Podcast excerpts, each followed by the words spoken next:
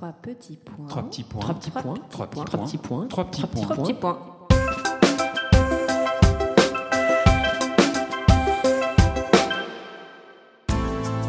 Trois petits points est un podcast littéraire animé par Alix Len et Julie Mamoumani. Nous sommes ravis de reprendre le micro pour cette nouvelle série de podcasts dédiée à Chateaubriand. Oui, François-René de Chateaubriand, l'intellectuel des Lumières, précurseur du mouvement romantique, fin politique, auteur du 19e siècle, notamment des Mémoires d'outre-tombe, du génie du christianisme, d'Atala.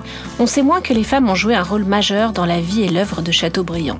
Il y a eu les amis fidèles comme la première féministe, Claire de Duras, ou Germaine de Staël, sa femme Céleste et ses innombrables maîtresses, dont la plus connue, Juliette Récamier.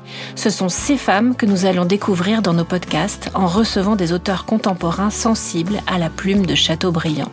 Cette série est réalisée en partenariat avec la maison de Chateaubriand, la Vallée aux Loups et le département des Hauts-de-Seine. Poursuivons nos rencontres avec les femmes qui ont marqué la vie de François-René de Chateaubriand avec Sylvie Hiver, passionnée du premier 19e siècle. Bonjour Sylvie. Bonjour. Bonjour Sylvie. Bonjour. Vous vous consacrez depuis 2008 à la littérature. Votre dernier livre, Il était une fois Lamartine, maintenant sous format pocket, a fait partie de la sélection pour le Grand Prix du roman de l'Académie française. Aujourd'hui, nous allons parler de Céleste, l'épouse mal aimée de Chateaubriand, mais qui a tout de même tenu une place importante et constante dans sa vie. Oui, Céleste Buisson de la Vigne, née en 1774 et d'origine bretonne, tout comme Chateaubriand, originaire d'une famille bourgeoise, riche, euh, anoblie. Comment rencontre-t-elle le jeune René? Peut-être euh, d'une manière assez classique à l'époque, puisqu'elle était euh, très amie avec euh, les sœurs de Chateaubriand, Lucille et Julie, Lucille en particulier. Et donc, elle connaissait aussi la mère de Chateaubriand par la même occasion. Et comme elle était bretonne de Saint-Malo, orpheline issue d'une noblesse récente, ce qui ne la mettait pas forcément sur les rangs les plus séduisants pour la partie adverse, mais elle était bien dotée. Donc ça, très rapidement, je pense que la mère et les sœurs se sont dit, comme euh, François René, René, nous l'appellerons René, ou par d'autres surnoms, rentrait d'Amérique complètement désargenté à ce moment-là. Il était rentré après avoir appris l'arrestation de Louis XVI.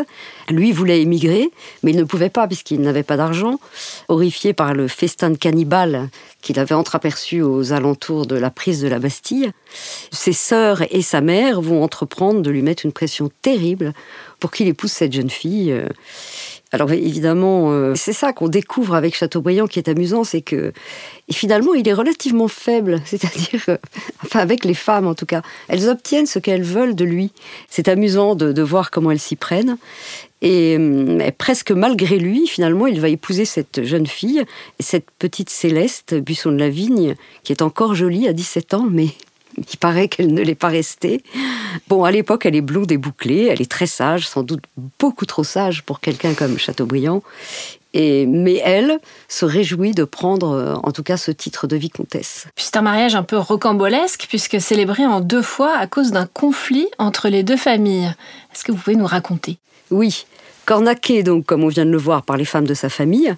Je me demande d'ailleurs si le pouvoir des femmes ne s'exprimait pas comme ça à l'époque c'est une autre manière, après tout. Carrément. Donc il rend les armes, bien qu'il se sache, il le confessera, dénué des qualités d'un bon mari, et l'avenir lui donnera quand même raison.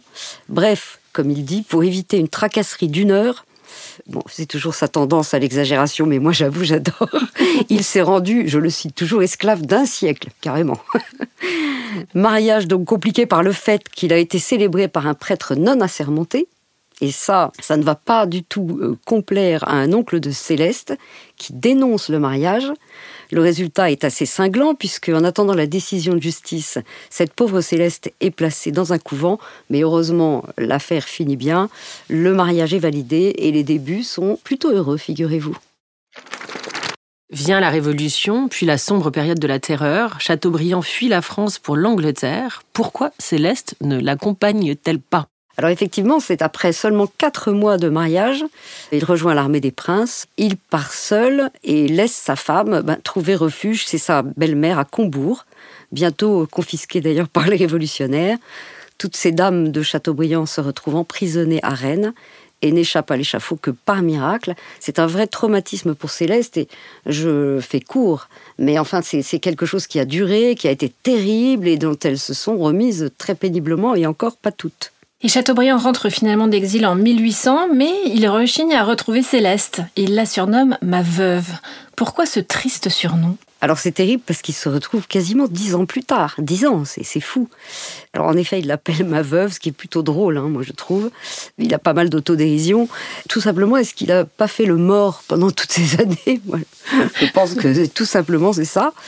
Trois ans plus tard, Chateaubriand est nommé par Bonaparte à Rome. Il écrit à un ami La crainte de me réunir à ma femme m'a jeté une seconde fois hors de ma patrie. Sylvie, pourquoi il retrouve quand même Céleste à Paris en 1804, vous pensez? Alors, je crois que ça c'est avéré. C'est encore un ordre, si on peut dire, de Pauline de Beaumont, donc une autre femme qui lui dicte sa conduite, qui était sa maîtresse hein, d'alors, et qui lui fait promettre sur son lit de mort de se réunir à sa femme. Donc là, il a plus tellement le choix et il obtempère. Aux ordres d'une femme qu'il aime pour une femme qu'il n'a jamais aimée, du moins d'amour.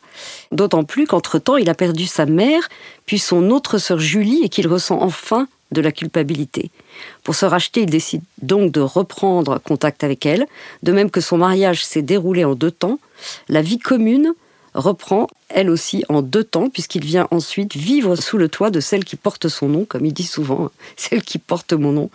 Cette femme, en plus, qui est jugée très vertueuse, hein, elle est très vertueuse. Donc ça, ça doit augmenter sa culpabilité.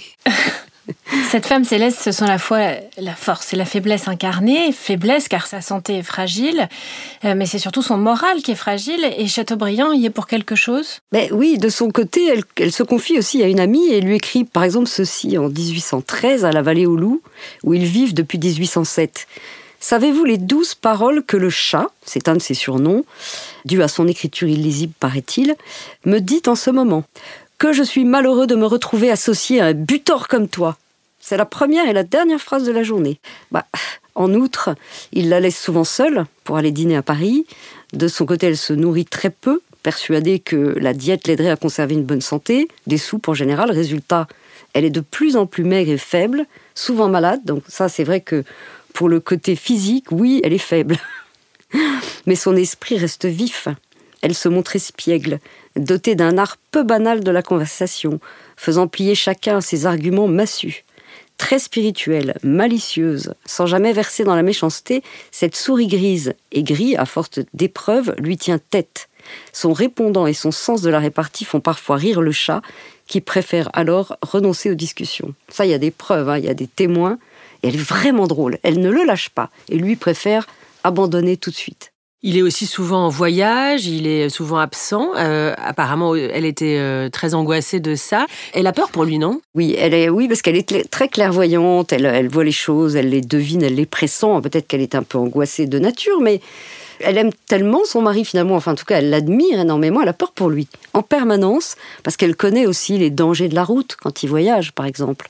En 1806, quand il entame son itinéraire qui doit le conduire jusqu'à Jérusalem, elle écrit à une amie Je le pleure comme déjà mort, et il ne me reste qu'autant d'espérance qu'il n'en faut pour me donner une agitation plus insupportable que la douleur. Moi, en lisant ça, j'ai pensé aux définitions qu'on donne des crises d'angoisse ou les gens qui en ont, qui disent quasiment ça. Des gens qui se jettent par la fenêtre tellement cette douleur de l'angoisse est, énorme. Enfin, ce qu'elle raconte, c'est ça. Elle le confesse nettement, elle redoute ses imprudences et elle le dit même euh, carrément, elle est morte de peur, hein, je cite. Il y a aussi sa force, car au fond, elle l'admire. Ah ça, pour l'admirer. Il dit qu'elle n'a jamais lu plus de deux lignes de lui. Et je ne sais pas si c'est vrai, mais c'est possible, c'est possible. Et en cela, évidemment, elle diffère beaucoup d'une Marianne de Lamartine, qui était pleinement impliquée dans le travail de Bénédictin, de son mari. Mais comme elle, c'est une femme dévouée, une femme de devoir, extrêmement croyante. Et elle aussi admire son mari au-delà de tout, fière de son génie, comme on disait à l'époque, hein, de ses succès. En matière politique, elle juge que Napoléon a plus d'autorité que les Bourbons, qu'elle finira par trouver bien ingrat avec son mari, qui les a pourtant tellement défendus.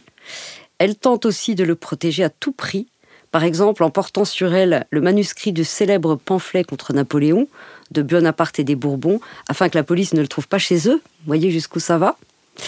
Plus tard, il écrit une autre plaquette insolente, dirigée cette fois contre une monarchie jugée trop ultra, comme il doit être difficile de vivre dans ses déceptions successives, son manque chronique de moyens, ses infidélités, un mari aussi autocentré, enfin bref, elle a quand même tenu bon.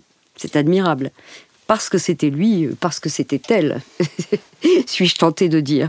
Elle a sans cesse eu peur pour lui, à tout propos et en tout temps. J'ai peur, dit-elle, quelquefois de le voir s'envoler vers le ciel, car en vérité il est trop parfait, voyez comment elle le juge, pour habiter cette mauvaise terre et trop pur pour être atteint par la mort. c'est une femme amoureuse. Hein.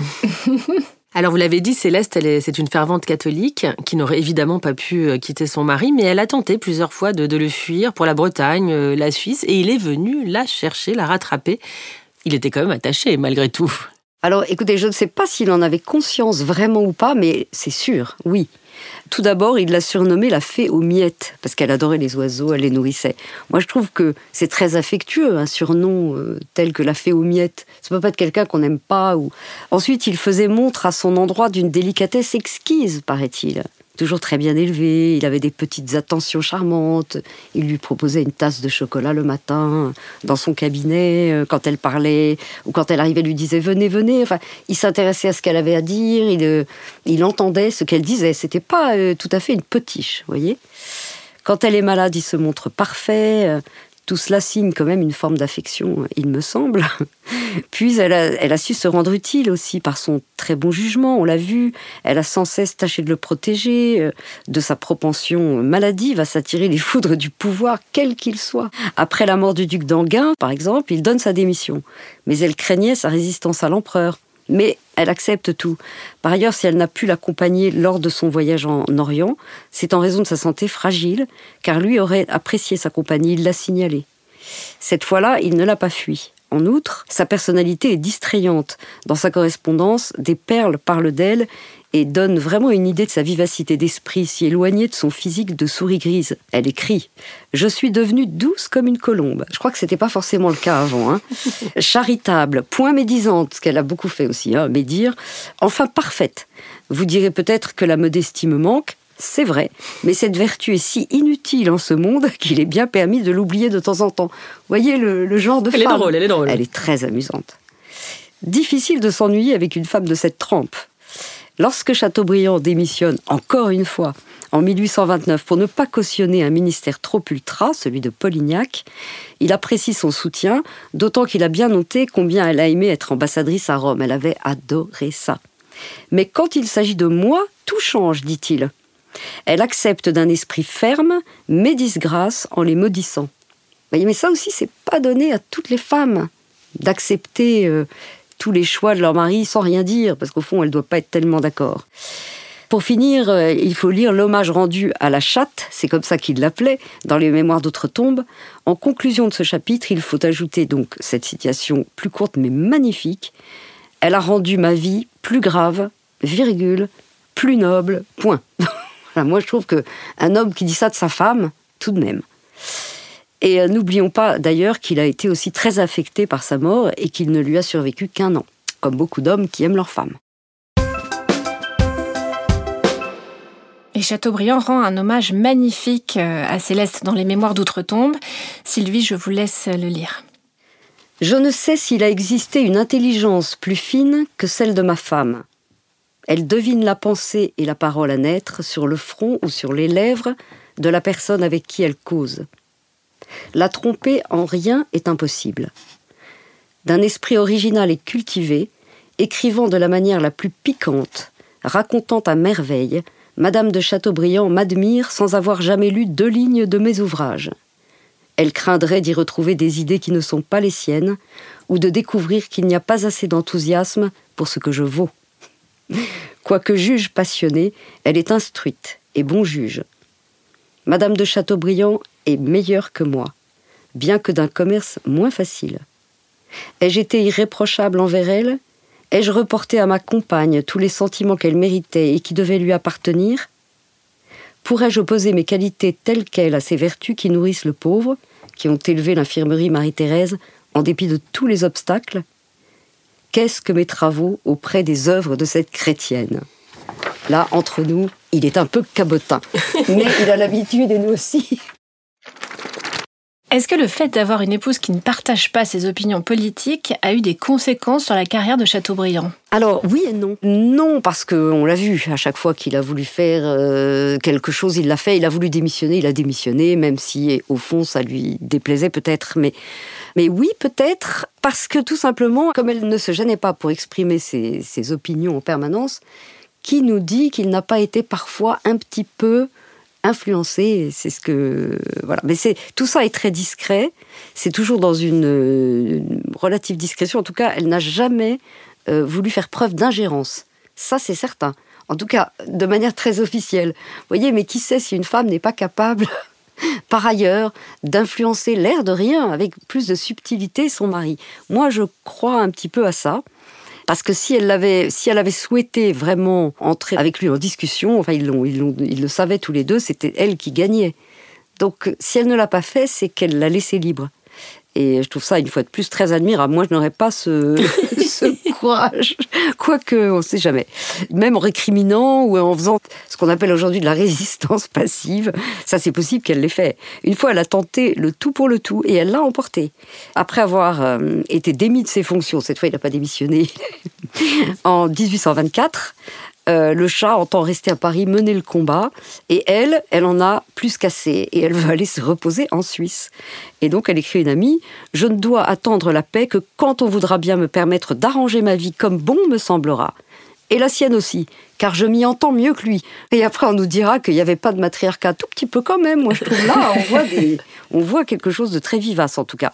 Passionnée, elle est passionnée, c'est ça, en plus par la politique, euh, mais passionnée. Et elle écrit cette phrase que j'adore On meurt de la politique et l'on ne peut vivre sans elle. Vous voyez le tourment dans lequel ils ont vécu tous les deux.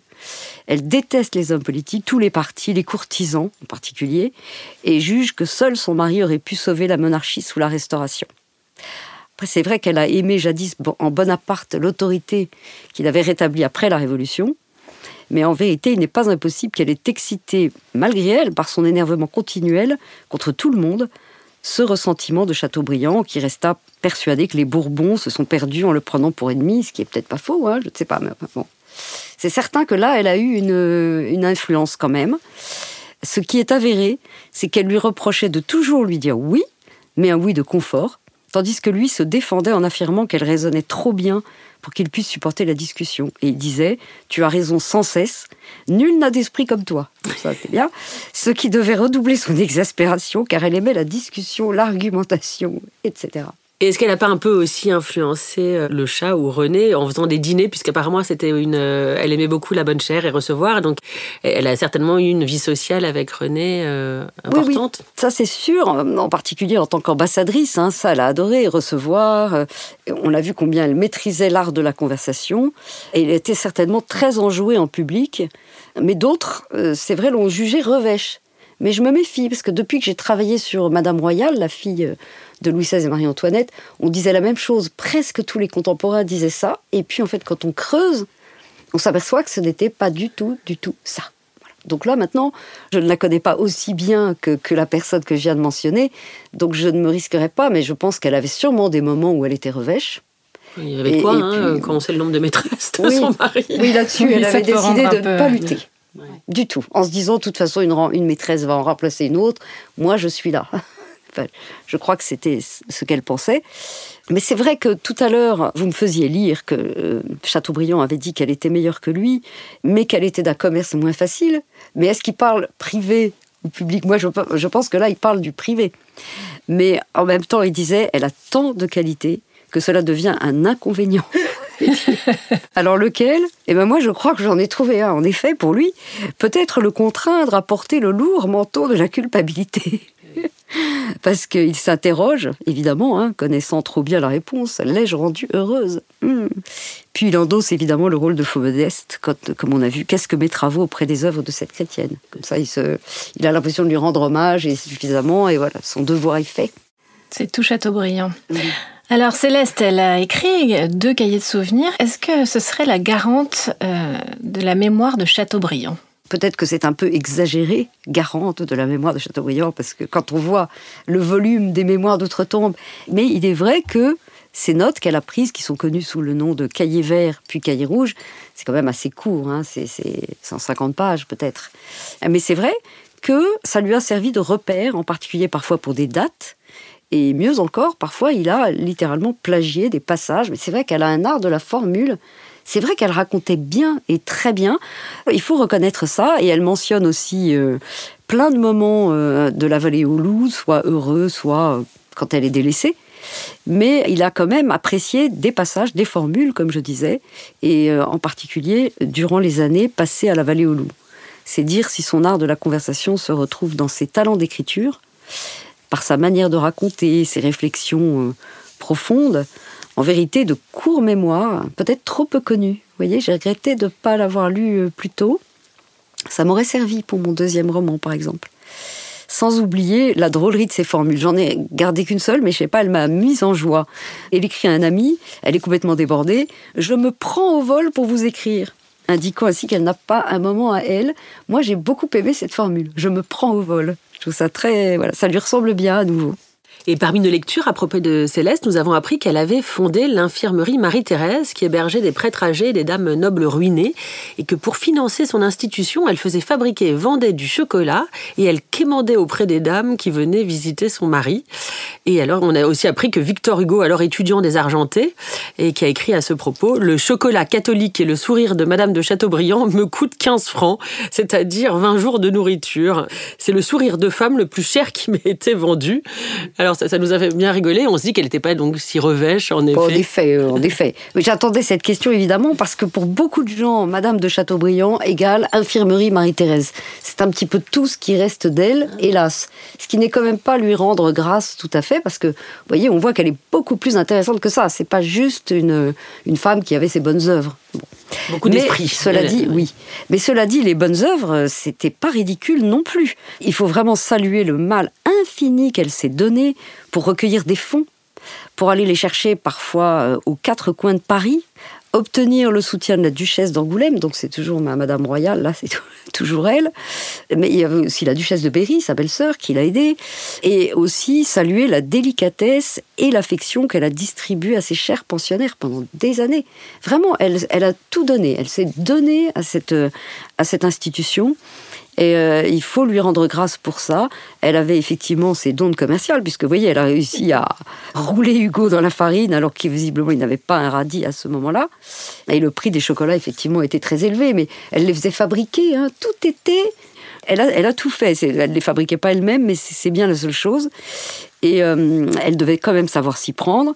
Et j'adore parce qu'elle elle dit cette phrase qui aujourd'hui résonne un peu particulièrement, euh, ces gens ont de l'argent, lâchait-elle, les gens à qui elle allait quémander de l'argent pour, pour ces personnes qui étaient, des, j'ai oublié de dire, des, des prêtres à la retraite, entre guillemets, des nobles désargentés qui refusaient d'aller se faire soigner à l'hôpital public, on pourrait dire quelque chose comme ça. Euh, donc elle disait, ces gens-là ont de l'argent, c'est bien la moindre des choses qu'ils laissent tomber une miette de leur abondance superflu à ceux qui ont faim. Fin de citation. Sa religiosité aurait-elle inspiré le génie du christianisme? Alors là, je, je, crois que, je crois que non. Il n'était pas tellement religieux dans son sens jeune littéral, mais euh, c'est plutôt la mort de sa mère, alors qu'il a émigré à Londres, suivi peu après d'ailleurs de celle de son autre sœur Julie, euh, qui lui ouvre les yeux. Et il y a cette célèbre formule où il dit simplement J'ai pleuré et j'ai cru. Quand même une chose qui est arrivée à beaucoup de gens d'ailleurs. Mm. Et donc il n'a écrit le génie du christianisme qu'après, mais juste après, peu après. Donc c'est plutôt ça qu'il a, euh, d'autant plus qu'il n'a pas pu les, c'est ça qui est, qui est terrible d'ailleurs, il n'a pas pu les ensevelir convenablement car elles ont été placées dans des fosses communes. Et là je pense vraiment que le, le plus de rites, ça lui a donné de son côté plus de rites. Je ne sais pas si je suis très claire, mais je pense qu'il a, euh, il, a dû vouloir compenser. Voilà, voilà quelque chose comme ça. Euh, cette terrible fin à laquelle il n'a pas pu non plus assister. Enfin, évidemment, puisque c'était, quand on dit des fausses communes, c'est pas placé, c'est jeté, j'imagine. Je pense que c'est ça qu'il a, lui, jeté dans le génie du christianisme, entre guillemets. Merci beaucoup, euh, Sylvie Vert, pour cet entretien passionnant. Merci beaucoup. Voilà, le podcast Les femmes et Chateaubriand, c'est fini pour aujourd'hui. On se retrouve très vite sur toutes les plateformes audio pour écouter nos anciens ou prochains épisodes.